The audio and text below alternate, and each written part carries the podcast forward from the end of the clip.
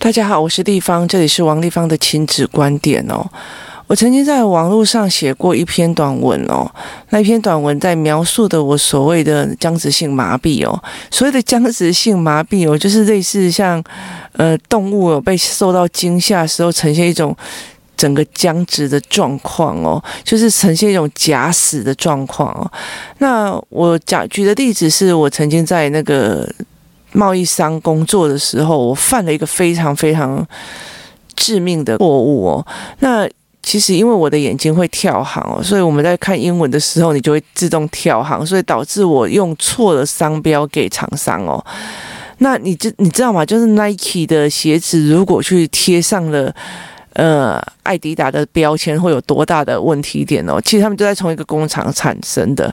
那我我类似就是做到这样子，就是不同的厂商的标签是错的哦，所以导致将近有四百多万的货放在那个欧洲的码头上哦，然后他就要被进行销毁这样子。那当然有大量的赔偿金要赔偿哦。那在这整件过程里面哦，其实带我的那一个人哦，他就做了一件事情，他就跟我讲说啊，他就跟我讲说，我跟你说，你犯错的那个当下，你会有一段时间哦，你什么都听不进去，而且你会犯一个，你就会连续犯一些非常低级的你，然后你觉得幼稚的错误，因为你所有的东西，你就会觉得你不行啊，怎么都是错的这样子。那后来我觉得我女儿上国中的那个当下，她可以过得。日子也是上课下课干嘛的没有，但是因为他真的是被吓到了，因为他对整个国中的生态体系是不太一样，所以他就有整整个被吓到，然后他有呈现一种所谓的僵直性麻痹，就是我看起来好像正常在工作，可事实上我是真的被吓到，我不知道在怎么样，我就是一坨乱哦，别人给我什么我就做什么，别人给我什么做做什么，那那个就是僵直性麻痹哦，那。我来谈一件事情，就是在说，其实，在当父母的这个过程里面哦，你必须要面临很多的这个当下哦。例如说，呃，孩子的爸爸那时候生病的时候，就是被送去急诊，然后，然后就是要跑加护病房的时候，其实你你整个的情绪哦，是一阵我们在讲说成年人的崩溃哦，就是其实你你。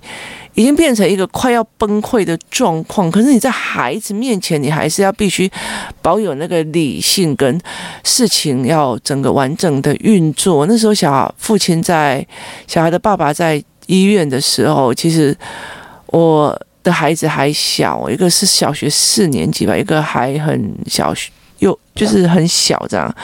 那我必须要保有整个理性，然后去处理很多的事情哦，就是工作上的，然后原本工程上的事情。那那其实你整个人都已经快要崩溃了。那那时候，那时候其实。我整个人是呈现一个精神状况非常不佳的状况哦，那你到处就要跑来跑去，但是你在那个当下，你必须还要把事情给稳住，然后你要把自己的人给稳住，这样子哦。那其实我觉得我一直在想说，其实我的人生过程里面哦，有非常非常多的。时候，我会在成长的过程里面怨恨我自己的父母，说那个时候你怎么没有帮我？那个时候你怎么怎么样？怎么样？怎么样？那个时候你怎么怎么怎么样？这样。但是当了自己当父母的时候，你才理解一件事情哦，原来他不只有父母这个工作，他其实还要应付呃自己的父母，就是例如说我我那个当下还要应付我们的我自己的妈妈。在对我生气发飙，然后把我丢在路边。那我也会在很生气的一件事情是，我我甚至没有办法说一句苦，诶，就是我没有办法跟人说我婚姻很苦，或者是我的人现在很苦这样子。我甚至讲了一句苦，然后就会被被骂，然后被就是人家就会生气，然后就把我丢着这样。那那个当下，其实你还是必须把自己的稳下来。为什么？因为你有孩子哦，因为你有孩子，所以你必须稳下来。你必须把自己所有的情绪我都压着，然后你必须要继续的有理智的准备的三餐，然后有理智的帮他们做功写功课、做功课，然后有理理智的去签那个联络簿。那其实我觉得在那个当下，其实会让你觉得很疲惫、很累哦。那我后来会觉得，很多的父母其实也一直在做这样子的工作。你们其实。呃，不一定会比我还要轻松哦。那另外一个僵直性麻痹的一个很大的一个过程里面哦，就是当你的孩子犯了你一个非常大的错误，或者是你不想面对的事情的时候，那个时候哦，其实有点类似鬼挡墙，你什么都听不进去了。你的孩子的事情哦，其实别人都已经在暗示，但是你就是关起门来，你什么都听不进去，而且在那个当下会觉得你好像被盘挤或被。很痛苦的那个当下，你会觉得那个时候啊，你要抓稳心胸，然后来去想看看什么才是对孩子跟对你最好的时候。其实那是一个非常难的煎熬哦。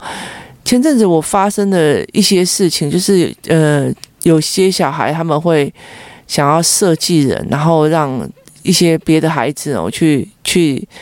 就是当风头，就是他们用暗的方式，然后让孩子们好像变成坏人这样子。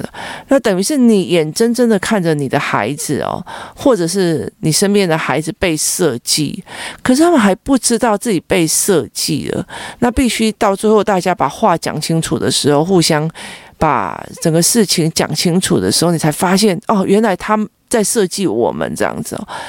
可是那个当下其实是很生气、很生气的。那我会心疼被设计的孩子，然后我会气我自己的孩子，为什么没有发现他已经被设计落入了那个圈套里面？你明明是一个男孩子，人生的圈套那么多，你怎么那么没有意识感这样子哦？那你在那个整个情情绪高涨的那个过程里面哦，那你自己又算受害者，然后你你又替身边的所有的孩子不平哦，那你甚至是。为身边的大人不平的那个当下，那我会觉得说，因为我很不舒服，那我讲就导致就是因为别的孩子也有受伤嘛，所以爸爸妈妈们就会开始远离他们这样，那我又被指责带头排挤哦。就是我的压力不只是自己的孩子，还有工作室里面的孩子，然后甚至我在处理这个过程的里面，他们会觉得说：“哎，你们为什么大家默默的远离我了？那你们是不是带头排挤哦？不是，是因为小孩会设计人啊。那你又不想面对嘛？那我们大家当然就是会保护自己的孩子哦。可是我必须要去顶着这个。”压力就是我必须要去把这件事情承担下来。那那个时候，在你的情绪非常多交杂的时候，然后其实我还有家里呃父母的状况要处理，这样，那我还有一些是小孩的状况要处理，所以那个所有的压力接踵而来啊，包括公司的事情，这样整个接踵而来的时候，你就会觉得说，你整个人真的是快垮掉了，但是你。必须在那个快要垮掉的时候，你还必须去帮想想看，那个加害者为什么会去做这样的行为，而且一而再再而三哦。那你必须去理出那个脉络来哦。毕竟我是一个在做亲子教育的，我不能跟别人讲说这个孩子就是邪恶哦。他一定有脉络的，他一定有要件而去导致他目前这个样子哦，所以我必须压了所有的情绪哦，必须做的所有东西，然后去把这个脉络去理出来哦。那可是，在那个当下，我也看到很多的妈妈在面对这件事情的时候，是属于一种僵直性麻痹哦，就是他慌了，他慌了，他连很简单的事情他都做不好了哦。那。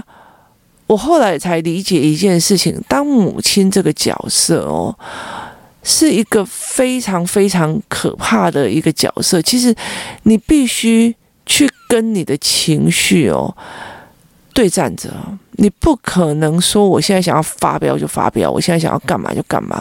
所以其实我会觉得很多的呃人叫小孩说你要你要把。什么开心啊，不开心都要表明啊，要怎么样？有的没有？那我就觉得这个在世界上没有办法。可是，其实唯有你的思维理智跟你思维的模式稳下来哦，就算情绪很大，但是你把你的思维拉住哦，你就不会让你的人生跑太远哦，不会让你的整个人垮掉。就是在那个情绪压得很大很大的时候，你必须要抓回一丝理智，然后去思维那件事情。所以。其实我后来会理解一件事情，很多的妈妈其实都在自己所谓的情绪在对抗。我其实你现在很想揍小孩，但是你心里就在想说：“我跟你生，我跟你生，我跟你生。”所以你必须要反你的情绪哦。那可是，可是小孩的认知却是，我现在很不爽诶，你没看到吗？就是。他们会觉得父母必须要看到他的不爽，看到他的难过，然后看到他的不舒服。可是他没有看到父母正在压下他的情绪，压下他的难堪，压下他的不舒服哦。那成年人嘛，几乎在崩溃的当下都是你压不住啊。所谓的成年人的崩溃，不是你遇到什么事情，而是你压不住了。这件事情才是一个非常重要的一个点哦。那。我们怎么去解释这件事情？我们怎么去把自己的思维拉出来去看这件事情，才是非常非常重要的。那你的孩子们有没有有没有理解到，其实他也给你非常非常多的压力，然后他也会让你会觉得说，这整件事情其实压力非常重。像我儿子，他会觉得他就是写字想要天马行空啊，你为什么一定要这样？那但他不知道，他觉得。这样子的压力在我身上其实也蛮大的，所以我这一集的一个非常重点是在于是哦，母亲要有意识去理解一件事情哦，就是遇到小孩的所有状况里面哦，会有小孩的事跟你的情绪这两件事情，它其实是。紧压的压的紧紧相关的哦，那你怎么在这整个事情里面去批，就是去分析说，这是我的情绪或者是我个人观点哦？那那个是你的问题点。像我女儿之前有一次，就是被一个小女生一直在欺负这样子哦。那你知道小孩子欺负的时候，你就会很气这样子。可是，在你处理的当下，或者是说，哎，有一天他们和好的时候，那我就跟我女儿讲说，人会来来去去，你如果决定他来，你就不要考虑我对这个人的观点是什么，因为我相信你有你的判断哦。那你可以判断这件事情是 OK 的，那我就是 OK 的这样子。那我就跟我女儿在讲说，这个是我的观点，那你的观点是什么？那我女儿当初很不喜欢他的原因，就是他过度的侵犯他的就是身体，就是他会把他撞啊，会把他弄啊，或者是会讲话羞辱他或干嘛，就是就是讲话比较嘴碎这样子。那后来到最后他有改，对方有改，他就跟我讲说，对方第一个他有改，然后第二件事情，他忽然觉得这个小孩的逻辑，就是这个朋友的逻辑观、思维模式哦，真的是让他觉得。我何苦对他要求这么的多？我有什么资格不喜欢他？一个人削铅笔哦，削一削会把自己的手给削掉的哦，或者是把自己的脚给削到一横一条大横哦。就是你怎么可以去奢求这一个人有理智思维，然后去去。让你觉得说，哎，这个人就是稳重的跟我聊天哦，不要这边手来脚来这件事情。那我听我女儿的分析，我觉得蛮有趣的。可是你对这个孩子的。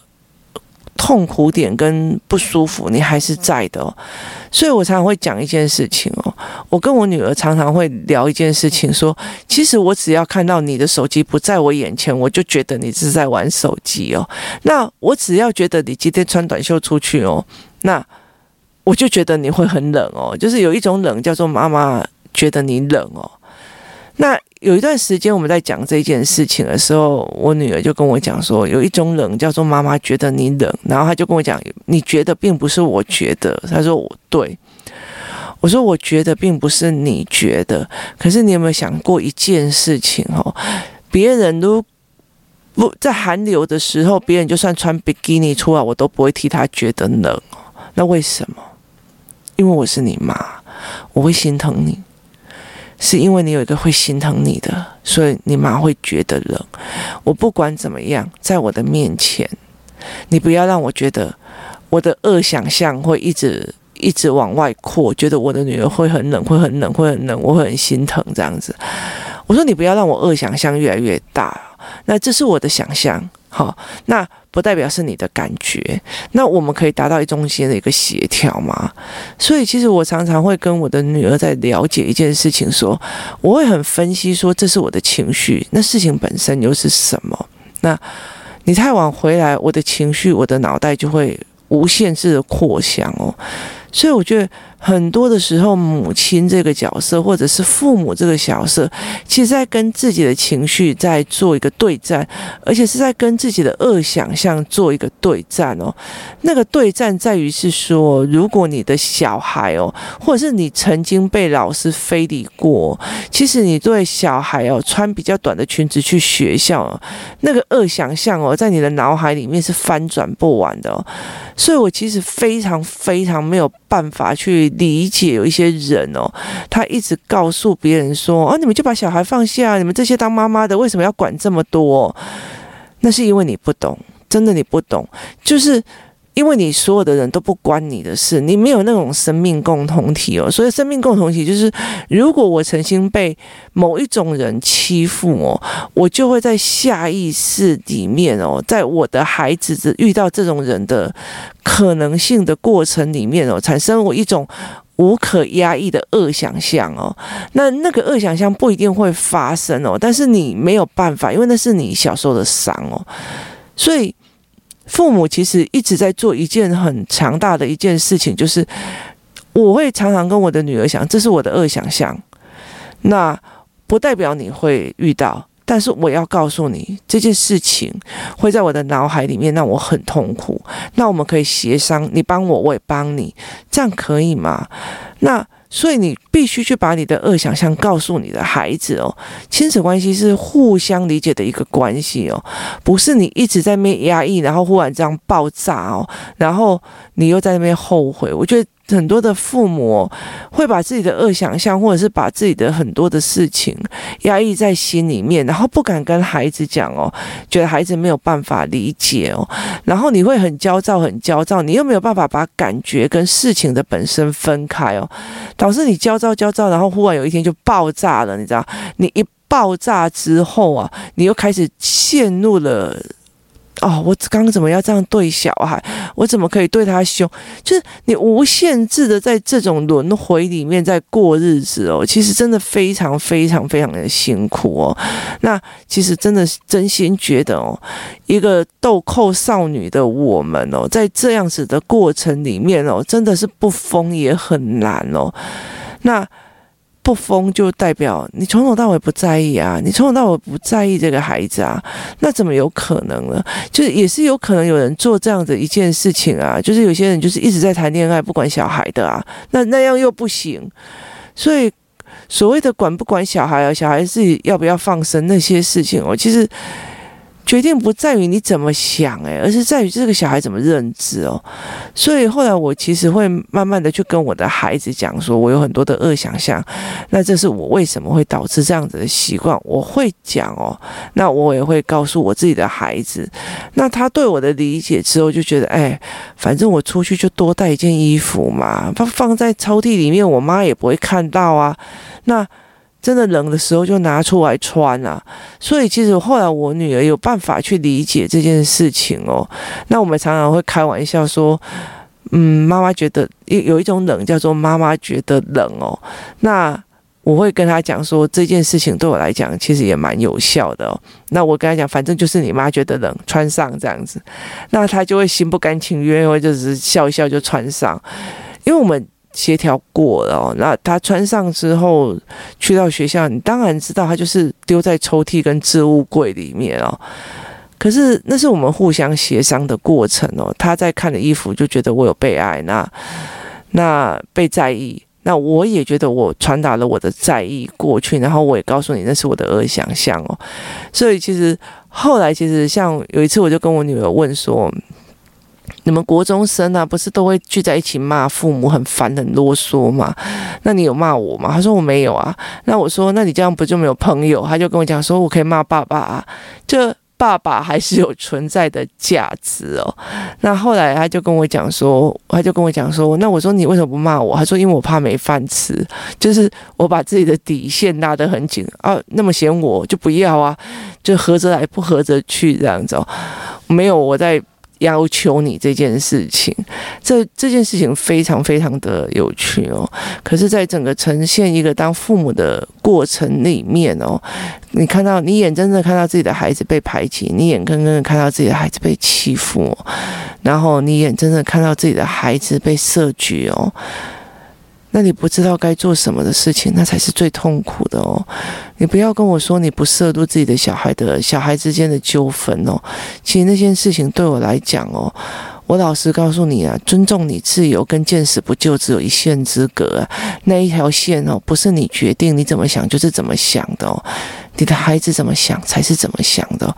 如果他真的觉得说小孩就要自己学会处理，但是他有一天他没有处理成的，他认为他没有处理成的时候，那时候的自我的毁灭跟自我的痛，就是自我的。恶损哦，那个东西才是对他最大的伤害哦。我妈妈觉得我应该要自己去处理，但是我没有，我就是个渣。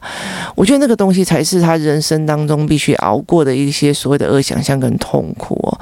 不要以为你觉得哦，我就不干涉小孩他们的事情哦，那么小孩自己要自己学会处理哦。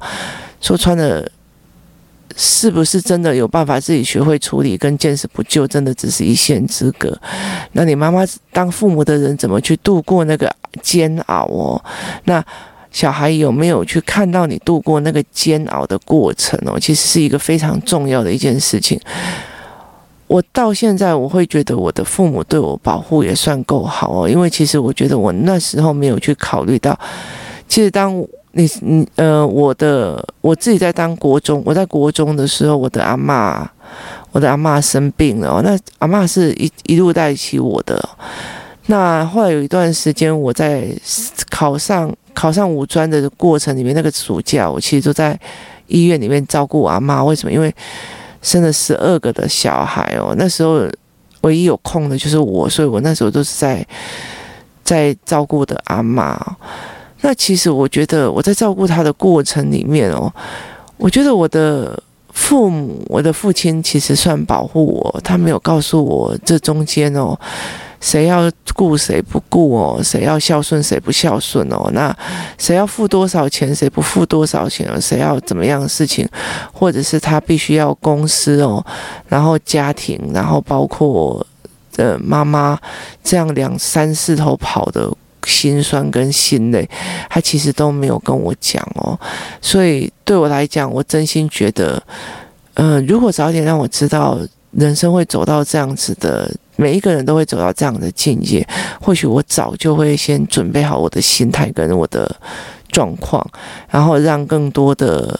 准备做好哦，啊，不要以为就觉得哦，现在很痛苦哦，长大就好了，长大就好，现在都被管，长大就好了，才发现长大的成年人的崩溃真的是太难了哦。今天谢谢大家的收听，也希望你在育儿的过程里面，提供你告诉你一件事情，对，每个人都有一个属于自己的成年人的崩溃。当父母的时候，你会常常会觉得在那个。今天到底工作还是选择孩子？现在孩子这个状况我不会处理。我在家里被小孩凶，我整个人很痛苦。我小时候对他那么好，他为什么怎样怎样怎样怎样？其实每个人都有属于自己的崩溃的点哦。那我提供给你参考哦。在这整个状况里面，你要相信自己哦。在育儿的过程里面，这些事情都是难免的哦。保有一丝理智，然后有自己的思维模式，是一个非常重要的事情。要不然，情绪压过理智的时候，你所做出来的事情，到最后都其实会让自己后悔莫及哦。今天提供你这样子的参考，也提供你这样的经验分享。谢谢你今天的收听，我们明天见。